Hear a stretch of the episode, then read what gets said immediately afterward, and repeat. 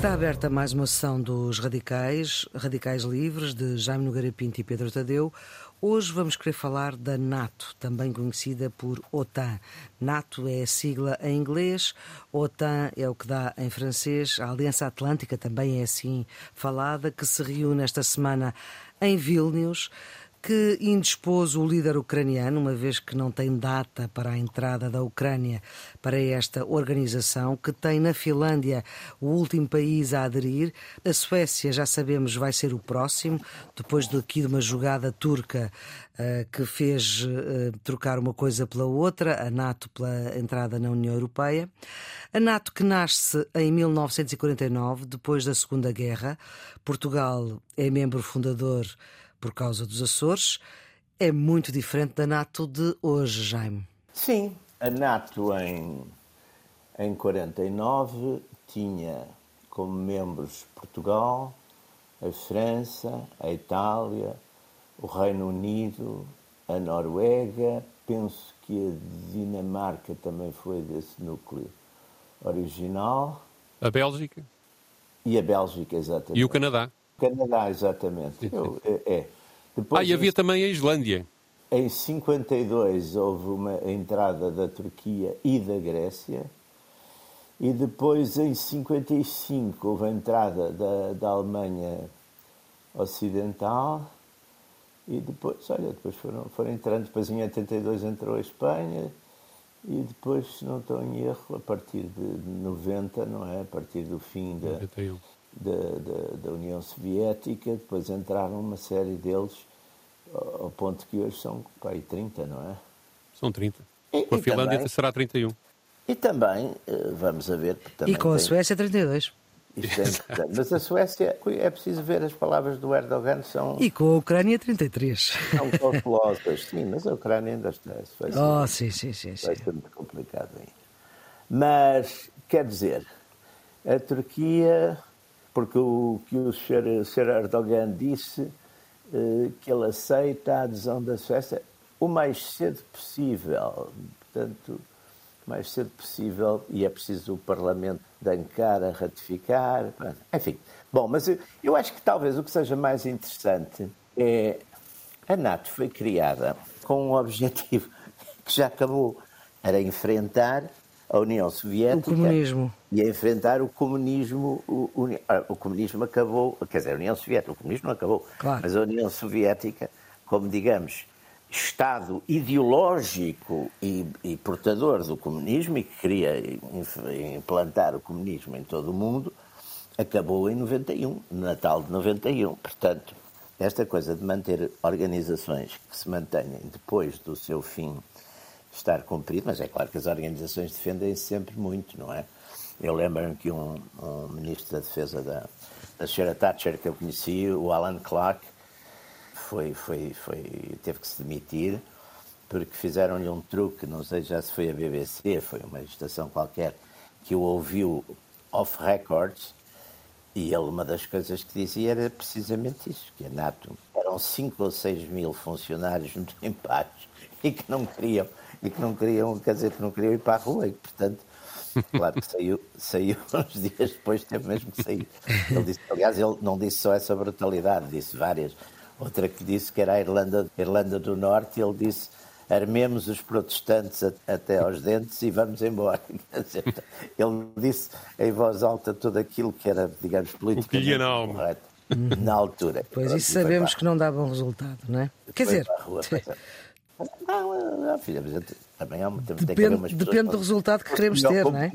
Os resultados também. Claro. Não, ainda há pessoas que, apesar de tudo, não se preocupam muito com, com isso. Resultados. Exatamente. E, portanto, eu acho que a NATO teria que ter tido uma, digamos, uma grande revisão, tido uma grande revisão de objetivos, etc., até talvez na medida em que o, o conflito União Soviética desapareceu, mas, mas acabou por ser adaptando, claro, com todos os países, os Estados Unidos sempre usaram a NATO para as suas finalidades, mas também pagam, quer dizer, isso aí faça-se-lhe justiça, quer dizer, melhor ou pior, os Estados Unidos sustentaram sempre a NATO e, e de facto, aquela exigência, por exemplo, do contribuir para, para, para, a defesa, a maior parte dos Estados europeus, durante, agora, agora afinaram um bocadinho, mas a maior parte não, não, não cumpre os tais 2% do, do produto para a defesa, não, não tem cumprido isso e, e, portanto, agora com esta emergência, digamos, esta emergência da Rússia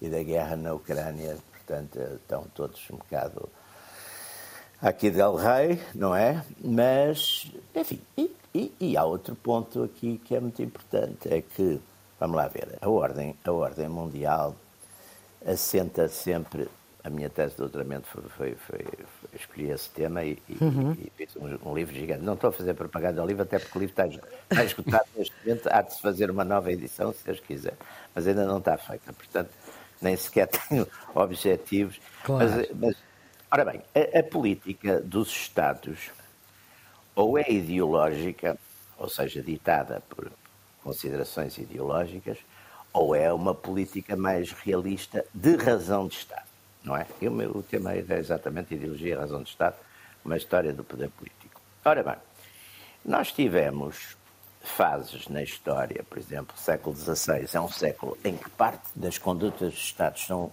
ditadas por razões ideológicas, neste caso religiosas. Os, os príncipes protestantes da Alemanha, por exemplo, quando, que apoiaram Lutero, o imperador Carlos V moveu-lhes guerra, em nome também do, da unidade católica. Depois, no, na, na, França, a França esteve sempre dividida, praticamente até ao Edito de Nantes, entre protestantes e católicos. Portanto, com a Guerra dos dos 30 anos acabou, porque essa divisão ideológica, com a Revolução Francesa voltaram as guerras ideológicas, a França, os reis tentaram acabar uma coligação das monarquias europeias para sufocar a República Francesa e a República Francesa depois expandiu-se, expandiu-se até as ideias liberais através dos exércitos napoleónicos. A Grande Guerra ainda foi uma guerra de razões de Estado, mas no fim, com a Revolução Soviética, passou também a ter uma carga ideológica. A Segunda Guerra é uma fortíssima carga ideológica também, neste caso contra a Alemanha, aliás. E a seguir acaba a guerra e vem a Guerra Fria. E a Guerra Fria, e porquê é que é fria? É fria porque, no fundo, já os dois Estados, não, não tinham já, porque a União Soviética só teve a bomba no princípio dos anos 50. E os Estados Unidos não usaram essa retaliação. Aliás, o Henry Kissinger tornou-se conhecido do, do, Nelson Rockefeller e mais tarde do Nixon, porque ele escreveu um livro exatamente, foi a primeira coisa dele, foi um livro sobre o uso político da arma nuclear numa altura que os Estados Unidos tinham, digamos, o monopólio e não a usaram contra a União Soviética. E, portanto, a partir dos anos 50, isso deixou de existir, passou a haver a tal, a tal MAD, não é? Mutual Assured Destruction, e, portanto, toda a Guerra Fria foi através de guerras indiretas, no, nas periferias, no chamado Terceiro Mundo, nos continentes asiático, africano, mas sempre por interpostas, quer dizer, não há confrontação direta entre soviéticos e americanos. Agora, com o fim da, da Guerra Fria, com aquela hegemonia americana que tenta impor a chamada ordem liberal internacional, surge uma enorme contestação a essa ordem liberal internacional, que agora está muito visível na atual confrontação. É? Uhum. Portanto, a NATO tem aqui duas coisas. Tem um caso nas mãos, que é um caso muito quente, que é a questão da, da guerra da Ucrânia e, da, e da, enfim, da agressão russa à Ucrânia, e tem também, de certo modo, que redefinir, porque ela também tem dentro contradições tremendas. Se a gente pensar a inimizade, por exemplo, entre os gregos e os turcos, sim, são, sim. são NATO, é uma coisa bastante significativa, não é? Se pensarmos depois também as razões, por exemplo, o núcleo duro, aquele núcleo que tem fronteiras com a Rússia, é claro que estão, estão mais preocupados do que nós que estamos um, claro. milhares quilómetros da Rússia, não é? Isso também é normal. Tudo isso são fatores que, enfim, estão a ser discutidos, embora Vamos, vamos, vamos saber. Já, já foi tudo decidido antes, não é? claro. é? Ninguém vai para estas coisas para Sim. de repente ter um golpe de, de coisa e alguém dizer, não, afinal não, já foi tudo mais ou menos cozinhado antes. E, e o cozinhado... Eu não sei se a história do Erdogan estava no, no programa. Não, eu acho que foi. O Erdogan é, é, muito. é um artista, não é? É um, é um artista. Eu uso Aliás, é engraçado. Toda a gente tira fotografias com ele a rir-se. Ele é o único que não ri. Não, mas há uma fotografia, exatamente, há uma fotografia dos, dos líderes da É NATO. verdade. E ele está sempre de cara fechada. Parece uma banda de amigos, aqueles amigos do interior que vieram a ver o mar. Ah, nunca vi o mar. Para uma aliança atlântica é uma ah, ótima imagem. Mar, por acaso, em Vilnas. Pedro, é uma aliança que nasce mais política e depois se torna mais militar, e agora eh, é nisso que estamos, não é? Quer dizer, o nascimento da, da, da NATO é objetivamente uma resposta ao, ao, ao, crescimento do comunismo, de facto. É? é a aplicação da doutrina de Truman na, na Europa, não é? que ele desenha em, em 47, por causa do ascenso do comunismo na Grécia e na Turquia. Ele vai pedir ao Congresso norte-americano dinheiro para combater o comunismo na Grécia e, e na Turquia e diz que a política externa dos Estados Unidos deve apoiar povos livres que estão sujeitos ao, à pressão das ditaduras comunistas ou ao, ao ascenso do comunismo a partir daí é que, cria-se um instrumento dos americanos na Europa que estava muito fragilizado depois da guerra, quer através da, da, da criação da NATO, quer, quer através do Plano Marshall. É? Portugal até adere, recusa o plano Marshall e adere, e adere Recusa, mas depois não, depois não recusa. Isso foi, foi uma não, política inicial. Umas, umas, migalhas a seguir que são, que são, penso eu, no contexto, são relativamente pouco, pouco, pouco relevantes. Mas uh, quer o plano Marshall, quer o, a Constituição da NATO, serviram de facto para, para um crescimento da influência dos Estados Unidos no lado ocidental da Europa e um domínio político que ainda hoje se, se mantém. Quando a Guerra Fria termina com a queda da União Soviética, é quando finalmente a NATO acaba por intervir militarmente. Se nós pensarmos bem, não houve praticamente intervenções militares da NATO antes da, da, da, do fim da Guerra Fria, mas a seguir houve a Bósnia-Herzegovina, o Kosovo, houve a, a Guerra da Coreia. Coreia. Uh, houve a Guerra da Coreia, mas não era a NATO diretamente, porque era fora não, da Europa. Estados Unidos, mas depois ali, Estados Unidos, depois aderiram, aderiram alguns países da, da, NATO. Sim. A França, por exemplo. Uh, depois a seguir ao 11 de setembro o Afeganistão, uhum. uh, houve intervenção na Líbia, Houve contra a pirataria da Somália. Uhum. Houve também envolvimento no Iraque, não diretamente em operações militares, mas em assistência às tropas, da, às tropas do próprio Iraque, portanto, em, em ações de formação, etc. E, portanto, há, há todo, digamos, ao mesmo tempo que a NATO perdeu sentido, foi quando, de facto, militarmente esteve mais ativa. Claro, claro, o, que, claro. o, que, é uma tentativa, digamos, de encontrar um caminho. Aliás, este conflito da Ucrânia, que muitas vezes apresenta-se como sendo um conflito da Rússia com a Ucrânia, e da NATO indiretamente com a Rússia, são apontadas muitas vezes razões ideológicas, os autoritarismos, etc, etc. Na verdade, não é bem assim, porque do ponto de vista do autoritarismo que se aponta para a, para a Rússia, encontra-se hoje em dia em países da NATO de forma relativamente semelhante. E o sistema económico é praticamente igual. Portanto, não, digamos, a razão ideológica é hoje muito, muito pouco convincente como razão para, para esta guerra. Por outro lado, também há uma contradição logo no nascimento da, da NATO, que é a defesa dos povos livres e inclui uma ditadura, que é a ditadura portuguesa, logo no, na sua fundação. Estado autoritário, Estado autoritário. Vamos a isso. Estado então, o Estado autoritário, um rijo Estado autoritário. que, existia. Mas também, atenção, ao longo mas da história havia, da NATO. Mas tinha os Açores, que era o que interessava, não é? Uh, ao, mesmo na história, deixa-me só acabar esta ideia, mesmo na história da NATO, antes do fim da Guerra Fria, a Turquia teve um período de ditadura, a Grécia teve um período de ditadura, a própria França de De Gaulle era um bocadinho autoritária, não era assim propriamente uma democracia muito, muito normal. É? Se querem Portanto, saber o que os franceses pensam, perguntem-me a mim, não é? porque de facto, digamos, há aqui a, a permanente ideia da defesa das liberdades como instrumento de propaganda política para convencer as pessoas a aderir a, a estas situações de guerra ou a, esta, ou a estas situações de conflito frio são, são, muitas vezes meramente retórica e não correspondem depois à, à, realidade. E há aqui também outro aspecto que me parece, que me parece relevante neste historial breve que estamos aqui a fazer da, da, da NATO, que é a, a NATO neste momento, e isso é um erro que Putin cometeu, tem um sentido. Ou seja, a partir do momento em que há esta, esta guerra, de facto há um reforço político da NATO, que é evidente. Pois, é? Macron tinha dito que, que estava leva, em morte cerebral, não é? Antes. Sim, e, que deixa, e, e, portanto, que passa a ser uma realidade diferente. Vamos ver como é que evolui, que tudo isto depois tem, tem de facto também contradições internas, como o Jaime disse, muito, muito complicadas e que passado este conflito, mais tarde ou mais cedo, virão ao de cimo. A própria evolução do conflito pode levar a que essas contradições se, se agudizem por exemplo, eu acho que a dificuldade que a Ucrânia tem em entrar na NATO tem muito a ver com essas contradições, independentemente, não é por causa da Ucrânia ser mais democrática ou menos democrática, ou ter mais instituições ou menos instituições. Não, neste momento está em guerra e, portanto, querem, isso não, é? não seria possível, não é?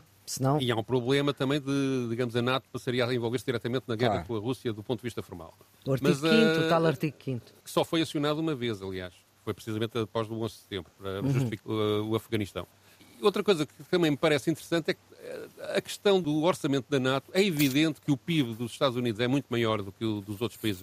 O investimento em, em, em armamento PIB, é? é? muito maior do que, do, que, do que o dos outros países todos, mesmo que toda a Europa junta. Sim. Mas, na verdade, eu estive a ver as contas no próprio site da NATO, daquelas que são públicas, não é? Portanto, não, não, não é nenhuma informação secreta. Os Estados Unidos, para o orçamento propriamente dito da NATO, contribuem com uma média de 16 a 7%. Portanto, também não é assim uma diferença tão, tão grande como isso. Depois, o investimento militar que os Estados Unidos fazem internamente é que é desproporcional em relação ao investimento militar que alguns países, eh, como por exemplo Portugal, durante algum tempo, eh, fazem eh, do ponto de vista de, de, de porcentagem do PIB. Portanto, a exigência não é da contribuição para a NATO propriamente dita e para o funcionamento desses tais 5 mil funcionários que o Jaime falou há bocado, que não querem perder os ordenados, é, digamos, agora devem ser mais.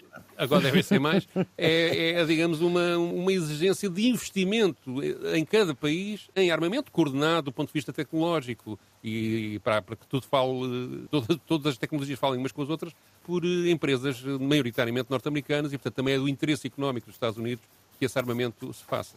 Jaime, esta ideia da, da política de, da NATO ter nascido como uma aliança mais preocupada com a política e se ter transformado numa aliança absolutamente claro, militar? Era, era, uma aliança, vamos lá ver, era uma aliança que tinha uma fortíssima vertente militar. Digamos que a, a política entrava naquilo que seria, digamos, a razão de acontecer uhum. a aliança, mas é evidente que a ideia era a defesa militar, não é? Porque, porque e há outra coisa, ela nasce bem antes do Pacto de Varsóvia, porque a NATO é de 49 e o Pacto de Varsóvia é de 55. Ela nasce. O Pacto de Varsóvia é a reação à entrada da Alemanha Ocidental na NATO. É preciso ver que o ano de 1948 é um ano decisivo, porque é exatamente, ela nasce no ano seguinte, mas eh, sim. Eh, toda, toda a discussão, sim, toda. Tinha uma, uma, tinha uma tradição um bocadinho politicamente correta ou republicanamente correta. Por exemplo, não tinham serviços secretos nos Estados Unidos até à guerra. Até à Segunda Guerra Mundial não havia uh, aquilo, enfim, os serviços de inteligência, não é? Socorriam-se os ingleses, não é? Os Estados Unidos foram, funda, foram criados nessa altura o, o Overseas Special Services, OSS, uhum. que foi, digamos, um antepassado da CIA e que era essencialmente, e foi criado ad hoc, quer dizer, porque foi, foi, foi, foi organizado. E em 48 criam-se uma, cria-se o Conselho Nacional de Segurança, cria-se o, o CIA, cria quer dizer, cria-se toda uma estrutura, digamos, de defensiva. CIA que é a CIA, não é? Exatamente, CIA que é a CIA, que é a Central Intelligence eh, Agency. Criam-se, portanto, todas essas organizações, que são organizações voltadas uh, para, para a intelligence ou para a espionagem, são voltadas também para, para digamos, para a coordenação eh, militar. Elas são, são criadas, de certo modo. Quer dizer, há um, há um ponto que eu acho que é muito importante aí, que é o chamado golpe de Praga, não é? Quando, de facto, o, os comunistas tomam, em 48, tomam o poder em Praga. Não, isso, é isso Sim, é, o bloqueio de Berlim também. É, também, também. Aqui é o 48, é o golpe de Praga. E já tinham, não há dúvida que na, na vinda atrás dos alemães ou na perseguição ao, aos exércitos invasores da Alemanha, a União Soviética foi ocupando militarmente, como é normal, uma série de países onde depois, enfim, e foi a política de Stalin, os partidos comunistas tomaram, de uma maneira ou de outra, foram ocupando o poder. E, portanto, essa ideia de que isso podia acontecer noutros sítios, pois oh, não se esqueça que também houve o coisa de Berlim, não é? O, a altura do, da questão de Berlim, que ficou quer dizer, que os soviéticos fizeram, e a Alemanha Oriental cercaram completamente os acessos a Berlim. Portanto, há, há todo um, um conjunto, há, há, a queda da China para o Mao Tse-tung, também em 49, quer dizer, portanto, há aquela ideia de alarme de que o mundo, se não houver uma defesa, digamos, e a defesa é feita, como tinha sido feito o, o pacto anti-Hitler, a defesa é feita teoricamente em nome da, da liberdade, mas incluindo imensos Estados autoritários, ditaduras uhum. militares, etc. Tudo aquilo que, por uma razão ou por outra, era uh, antissoviético e anticomunista. Quer dizer, no fundo, a ideia é mobilizar. Quer dizer, porque houve a NATO aqui. A NATO foi na Europa, mas depois a gente vai ver a, a SEATO, que é exatamente uma réplica da NATO. Ou seja, os Estados Unidos, com uma geometria variável, consoante os, lugares, fazem, criam o assento, a SEATO, quer dizer, todas essas organizações, o que é que são? São organizações, são pactos militares, militares envolvendo também depois a parte toda enfim, que tem a ver com isso, a parte, por exemplo, da, da, da espionagem, da intelligence, tudo isso, que, de certo modo, procuram rodear a União Soviética e, nesse tempo, também a China de Mao Tse-tung, enfim, de uma espécie de, de cadeia defensiva, não é? À base disso, há uma série de conflitos indiretos, a, a guerra, os franceses na Indochina, algumas guerras africanas, golpes, Coreia, golpes, golpes, uma série de golpes, por exemplo, na América Latina. Ou seja, a ideia é impedir, e a, NATO foi replicada, é claro que a, a NATO tinha a sua definição estratégica e territorial, que era o Atlântico Norte, não é? Uhum. Aliás, houve Sim. sempre várias, por exemplo, o Estado português, numa dada altura, quando, quando começou a guerra em África, o Estado português, numa dada altura, havia aí. Que é tudo a sul, a África. Era levar a NATO para sul, mas não, não, não, não, não tiveram grande sucesso. De, portanto, quer dizer, toda essa coisa, tudo, tudo, portanto, tudo este. Portanto, aparece... nós, do seu ponto de vista, beneficiamos pouco? Não, Ou não? não Portugal não, seria impensável não estar na NATO. Bilateral beneficiamos, porque Sim. não houve, quer dizer, não houve propriamente uma, um apoio NATO às posições portuguesas, que eram bastante singulares nessa época, mas houve, mas houve. Essa época está a falar anos 60 do século XX? Entre 61 e 74. Ok. Mas, por exemplo, Portanto, quando começou a guerra? Os deram-nos, os franceses forneceram-nos sempre material de guerra. Os americanos, eh, logo na altura que, que a administração, os americanos nisso são muito hábeis porque têm sempre na administração eu lembro-me quando, tinha, quando nas Nações Unidas o secretário de Estado para os Assuntos Africanos, que era aquele senhor dos perfumes, o Manon Williams, chamavam-lhe o Soapy, que era um homem assim muito progressista. O Soapy estava, estava a fazer uns ataques a Portugal, estava, estava o Pentágono e, enfim, a dizer-nos, a passar-nos material e coisas desse tipo. Portanto, eh, eh, foi sempre a NATO, digamos, a NATO foi definida pelo inimigo. E, e, eu agora, só para acabar esta intervenção, queria aqui dizer uma coisa que, que eu acho que é importante, acho que já, já falámos nisso, mas vou insistir Reforçar, sim. Aqui passou a ser, neste momento, exatamente porque o presidente Biden tem feito uma espécie de defesa de linha de West against the rest, que acaba por ser um bocado uma linha mais ideológica, quer dizer exatamente isto é uma luta das democracias contra os autoritarismos, as ditaduras. Ora bem, isso... E a Europa também está a fazer esse discurso. A Europa faz esse discurso, mas claro, mas isso depois tem, um, tem algumas coisas. Quer dizer, primeiro, a, a democracia ucraniana deixa um bocado a desejar. Por exemplo, os partidos de, de oposição, uma série de partidos de oposição foram proibidos neste, nesta, nesta altura, enfim, até com, com a base da, da própria guerra com aquela ideia, que no fundo também era o que aqui se fazia, que era a ideia... Sim, mas se calhar o Zelensky que uh, foi invadido não é o mesmo Zelensky de hoje, não é?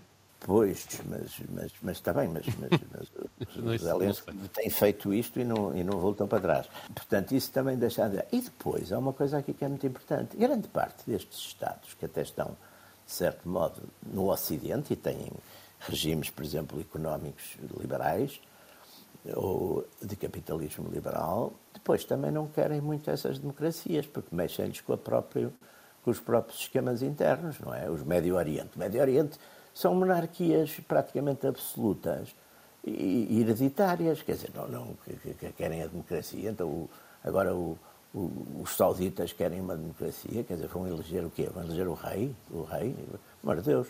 E, há uma série. Portanto, esses Estados do Médio Oriente, muitos Estados africanos, e depois, por razões contrárias, ideológicas e contrárias, temos toda a América do Sul que também não entra nisso, quer dizer. Esses aí é porque há um fermento também forte anti-americano. Quer dizer, por exemplo, o Brasil é um caso interessante, porque o Brasil não entrou no tempo do, do, do, do Bolsonaro, não entrou, quer dizer, teve ali sempre. Porque o Brasil tem uma parceria muito importante no, no, no comércio, sobretudo na agricultura, com, com, a Rússia, não é? O Brasil é, é, o, maior, é o maior exportador de, de soja do mundo, quer dizer, e, e, além disso precisa muito de fertilizantes russos, e os russos habilmente usam também a questão alimentar como arma, e a gente vê, por exemplo, alguns Estados africanos que primeiro tinham, tinham votado contra a Rússia nas Nações Unidas, depois passaram a abster-se, uhum. porque são importadores grandes de, de, de, trigo russo. E, por outro lado, também há aqui outra coisa importante. Muitos desses Estados, por exemplo, da América do Sul, que têm, digamos, têm governos eh, com uma certa tradição de esquerda, não é? A esquerda populista, também, eh, quer dizer, grande parte do, do, do, do mundo, nesse aspecto, fizeram uma espécie de terceira linha, dizem umas coisas simpáticas. Fizeram uma espécie de terceira linha, é? Alinhados. Fizeram uma espécie de terceira linha, ou seja, nem são pela, nem são pela Ucrânia, nem são pela Rússia.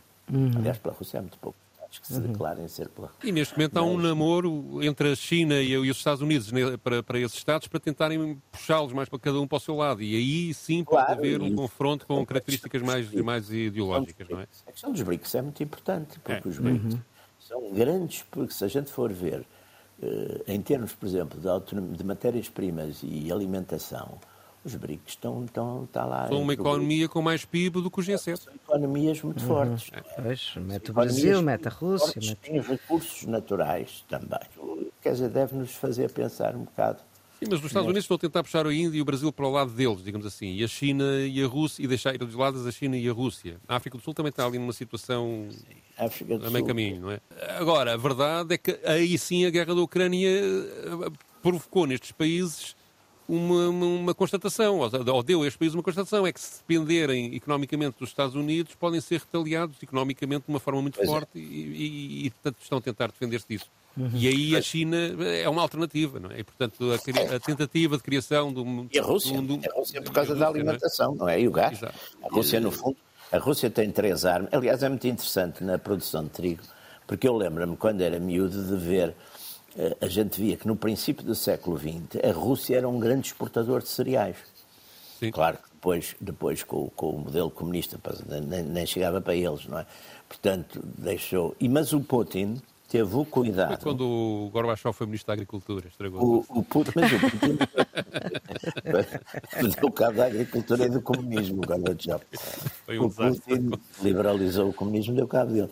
O, o Putin teve muita preocupação desde que chegou ao poder de restabelecer essa, essa autonomia alimentar, não é, da Rússia. E, e, a, e a Rússia hoje é um grande exportador, até porque é, é, é, um problema muito complicado, sobretudo para aqueles países do Médio Oriente e, e, africanos, porque dois grandes exportadores de trigo, que são a Rússia e a Ucrânia, de certo modo, enfim, têm, têm, neste momento estão ali um bocado congelados, não é? No, exatamente nas suas exportações. Ora bem. E, e, é também a questão da grande finança, não é? Portanto, quando os Estados Unidos cortam o acesso ao SWIFT, portanto, ao, aos, aos IBANs, ou aos NIBs, das Sim. contas russas, e congelam as contas russas, obviamente que os países como o Brasil, a Índia, etc. Epá, isto é uma coisa, não podemos estar reféns disso. Exatamente. Vão, vão, aderir, vão aderir a um sistema qualquer alternativo, ou tentar é, criar um sistema alternativo. Que, por exemplo, os BRICS uma das coisas que já têm, têm um banco, agora não me lembro o nome, mas já têm um banco. Ah, pois está, é que é dirigido pela Dilma, pela Dilma. Rousseff. É. É, Exatamente. Não sei se ela será grande. E que tem, que tem o objetivo de até 2030, 30% do comércio entre estes países não ser feito na, com dólares, ser feito com dólares alternativos. Desdolarização.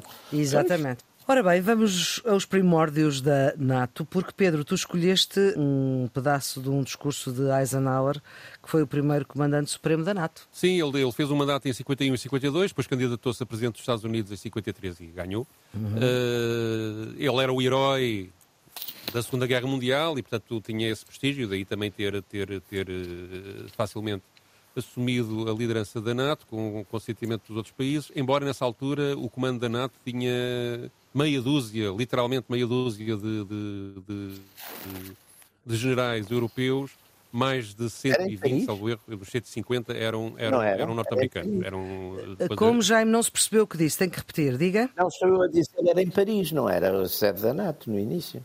Era. Sim, depois ele passou para a Bélgica. Sim, pois, depois, depois criou o, o quartel-general quartel -general na, na Bélgica. Sim, foi, aliás, ainda não havia próprio... nada aqui em Oeiras, não é? Não, isso foi mais tarde, claro. foi bastante mais tarde foi nos anos 60, creio eu. Sim, sim. Que, que, que esse foi um êxito.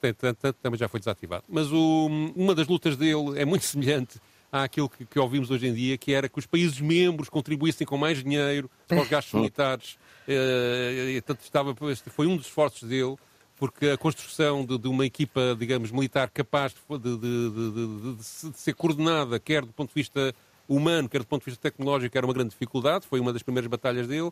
Depois, ele também foi ele que lançou a proposta de expandir a NATO para a Turquia e para a Grécia, até pelo conflito que havia entre os dois países e haver ali uma mediação e, e para impedir também o crescimento do comunismo nesses, nesses países que estava, que estava forte.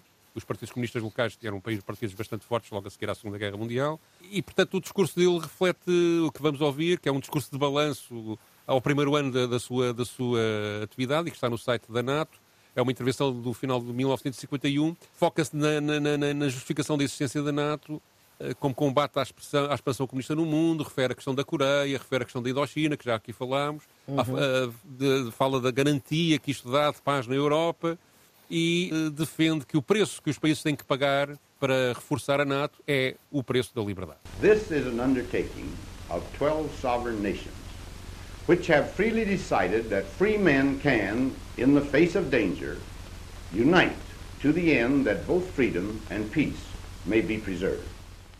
Este é um empreendimento de 12 nações soberanas que decidiram livremente que os homens livres podem, diante do perigo, unir-se para que tanto a liberdade como a paz sejam preservadas. A questão que se nos coloca é de saber se podemos alcançar, através da cooperação individual e coletiva, uma defesa adequada do nosso modo de vida.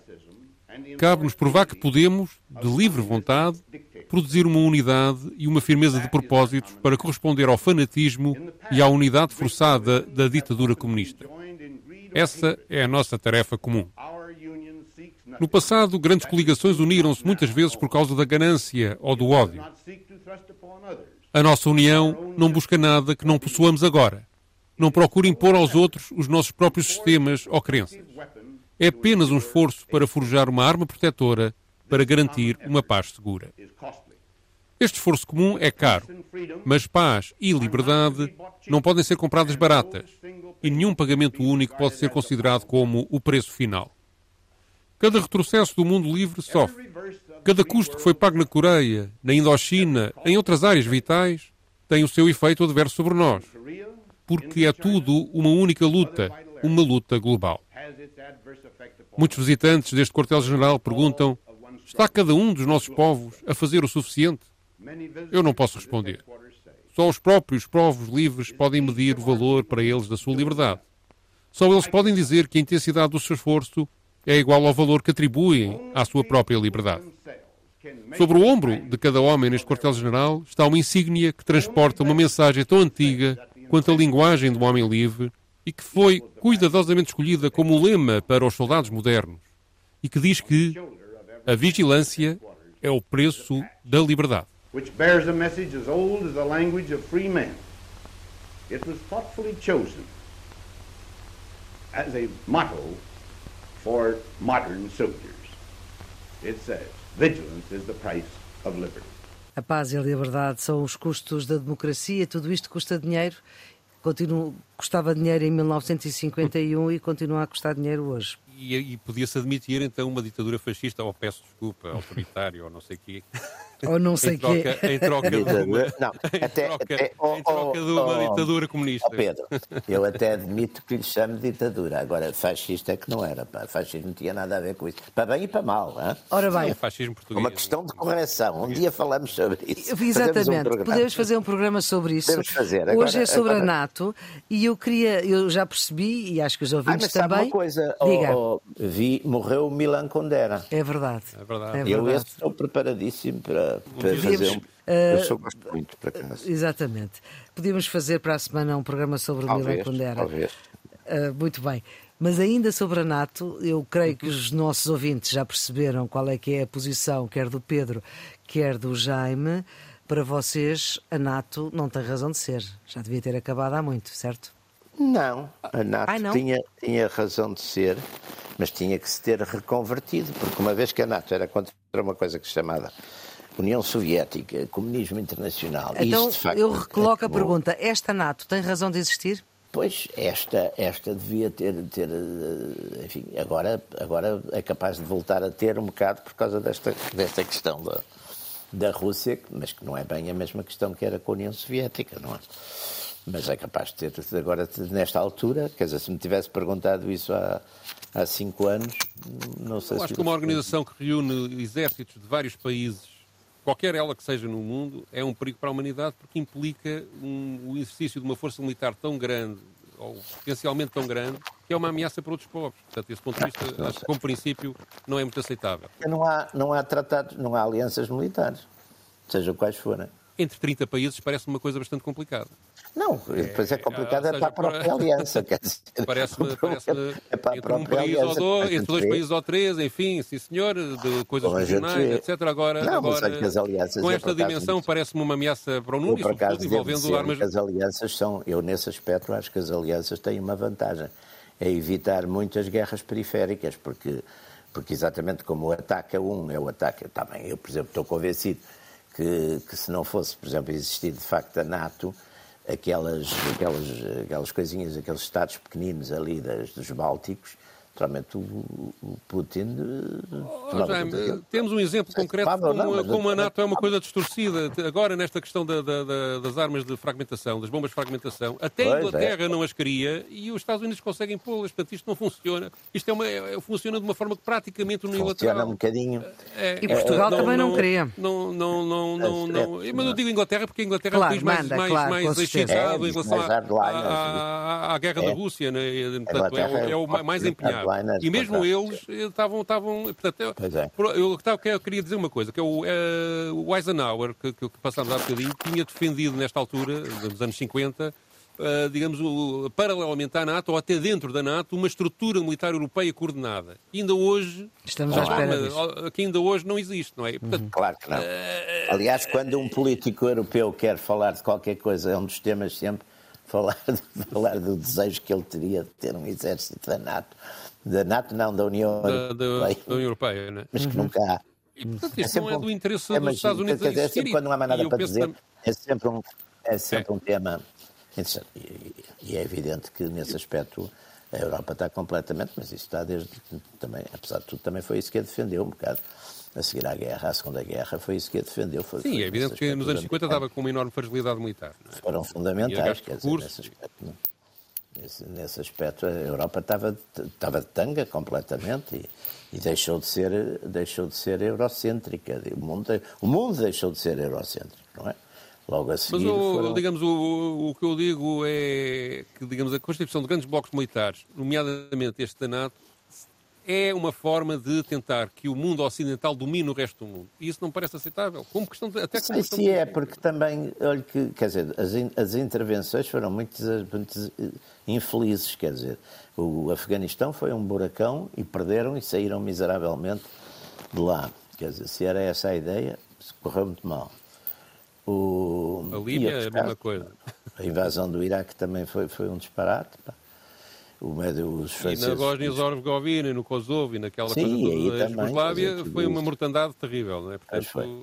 Portanto, não foi famoso, de facto, não foi famoso. Portanto, como balanço destes anos, Sim, 74, foi, foi não é? Útil, até, até 89 foi fundamental, quer dizer, o facto de existir uma culpa que impediu exatamente que houvesse, eh, em relação a países mais pequenos que tinham fronteiras com com, com a esfera de domínio soviético houvesse intervenções. Pronto, isso aí eu acho intervenções dos soviéticos. Aí foi fundamental.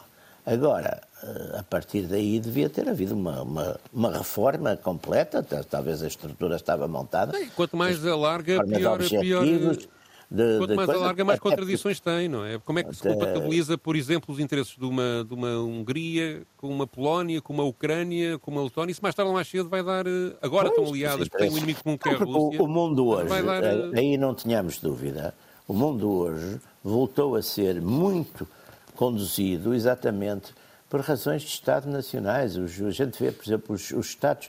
É, é, é, é interessantíssimo olhar, por exemplo, a política, estou a dizer, de uma Turquia, ou de uma Arábia Saudita, ou até de Israel. São Estados que não alinham, quer dizer, não alinham nestes blocos ideológicos, nestas coisas, quer dizer, estão num, mas estão a jogar com o outro. Quer dizer, o, a preocupação dos interesses nacionais voltou a ser, tirando em alguns países, como é o caso português, voltou a ser a dominante principal dos, dos, do, das políticas dos Estados. Quer dizer, sem dúvida que é isso. Quer dizer, porque também as pessoas perceberam que é aquilo que melhor os defende. Quer dizer, é, é de facto. E é um problema também para a própria União Europeia, porque depois as coisas, quando são demasiado grandes, é. São impossíveis de gerir. Né? E, portanto, estes alargamentos sim, sim, sim. Isso, infinitos isso acabam isso também por, é verdade, porque acabam, acabam por, por integrar. artista, não é? Acabam por integrar uh, Estados que, que, que, que depois não não têm, quer dizer, os Estados não têm os mesmos interesses. É, é, evidente que uma Hungria, por exemplo, uma Hungria que não tem não tem abertura para o mar, hum. não é? Está perante as alternativas ao fornecimento de gás da, da, da, Rússia completamente diferente da Polónia, que apesar de tudo tem abertura para o mar. Exatamente. São, uhum. são coisas completamente diferentes. Quer dizer, eu, eu não tenho abertura para o mar e se tenho uns oleodutos ou uns gasodutos, que é que eu, como, é, como é que eu vou fazer? Quer dizer, como é que me levam? Depois vai em caminhonetes ou vai puxada por burros ou, ou a gasolina? Como é, que, como é que querem? Quer dizer, é... Bom, os ouvintes dos radicais uh, já estão habituados a nestas, nestas sessões. Pedro escolhe sempre a música e tem uma grande predileção por hinos. Uh, acho que vai ser é novidade para toda a gente. É a NATO, apesar dos é muitos é países, tem um hino. Oh Pedro, explica lá isto. A NATO tem um hino. Começa com um português. Ainda um por cima. Senhor... É verdade. é um português ilustre. José Ai não. Um José Frederico Ludovice compôs em 1949 um hino coral a que chamou Europa em Marcha. O Humberto ah. Delgado ouviu o hino e convenceu a mudar o título para Hino do Atlântico e a fazer uma letra que foi escrita depois por o Ramiro Guedes de Campos, uma letra em inglês, uh, e levou essa composição para a América, onde ele estava a trabalhar como já na NATO, não é? O Humberto Delgado teve, teve, teve, esteve na NATO bastante tempo um, e tentou andar a convencer ali o, as pessoas do NATO: olha, aqui um hino tão giro e tal, vamos fazer um hino da NATO, vamos fazer um hino da NATO, mas ninguém lhe deu ouvidos. Há uma documentação que diz que a 17 de novembro de 52, um capitão da Marinha norte-americana, um senhor que é referenciado como G.W. Campbell, escreveu ao Ludovice a dizer que gostou muito do hino, que era bonito, inspirador, e a pedir autorização para, ele tocar num, para o tocar num, num, num coraçado americano. Aquilo é, é uma composição para coro. O Diário Notícias noticia em 1952 que o delegado permanente de Portugal junto ao Conselho Atlântico, o Conde de Tovar, foi entregar em Paris, nos departamentos oficiais da organização, a proposta formal de que aquilo que o hino do Atlântico fosse declarado o hino oficial da NATO. Não encontrei notícia da resposta, acho que não recebeu. o Diário Notícias esqueceu-se da notícia. Ao longo do tempo houve outras propostas de hino de outros países. Em 58, um Thomas Hildebrand Preston, do Reino Unido, apresentou uma. Em 59, uma, uma canção da NATO, era assim intitulada, foi executada por uma orquestra e um coro no décimo aniversário da NATO, no, no, na cerimónia, uma, que era uma composição composta por um militar alemão, um holandês e um, norte-americano. Em 1960, um marshal da Força Aérea do Reino Unido compôs um outro hino da NATO, que também propôs, combinava os 15 hinos nacionais dos Estados-membros da NATO, ia ser um popurri engraçado. O hino português ainda foi tocado na celebração dos 40 anos da NATO, em 1989, pelo interpretado, numa interpretação do, do, do, do Coro de Bruxelas. E nesse mesmo ano eh, é tocado também nessa cerimónia um hino composto por um maestro da banda militar de Luxemburgo, o capitão André Reichling, que 30 anos depois acaba por ser essa a composição que é adotada para hino oficial, ah. oficial da NATO em 2018. Então não é portuguesa? Na meta. Não, não é portuguesa. Não é este hino da NATO não tem letra, é uma partitura para 20 instrumentos Ai, não musicais. tem letra. Não tem pois. letra. Não. Foi, é o problema destas coisas, é que as letras, letra, as letras são sempre dramadas, não é? As letras pois são é, a música é mais universal do que a palavra, é, de facto. É, é, é. É, sabemos isso. Aliás, até aqui, eh, neste exercício que fazemos todas as semanas nos radicais, uh, percebemos isso, que a música é mais universal que, que a palavra. A música eu era ato no, no canto coral, para logo. Ficava logo dispensado, tenho uma voz Não é um tenor, não é nada, um tenor. Nada, nem, nem barito. Nem, nem um baixo, nem, baixo nem menos. baixo, baixo. Só, só, calado, sou calado. calado é um poeta, não é? Calado é o melhor, não é? Como dizia o coisa. Exatamente. É Bom, é com este hino que fechamos, e no Danato eh, que o Pedro Tadeu descobriu, que fechamos esta sessão dos Radicais Livres, as coisas que se ficam a saber com este programa.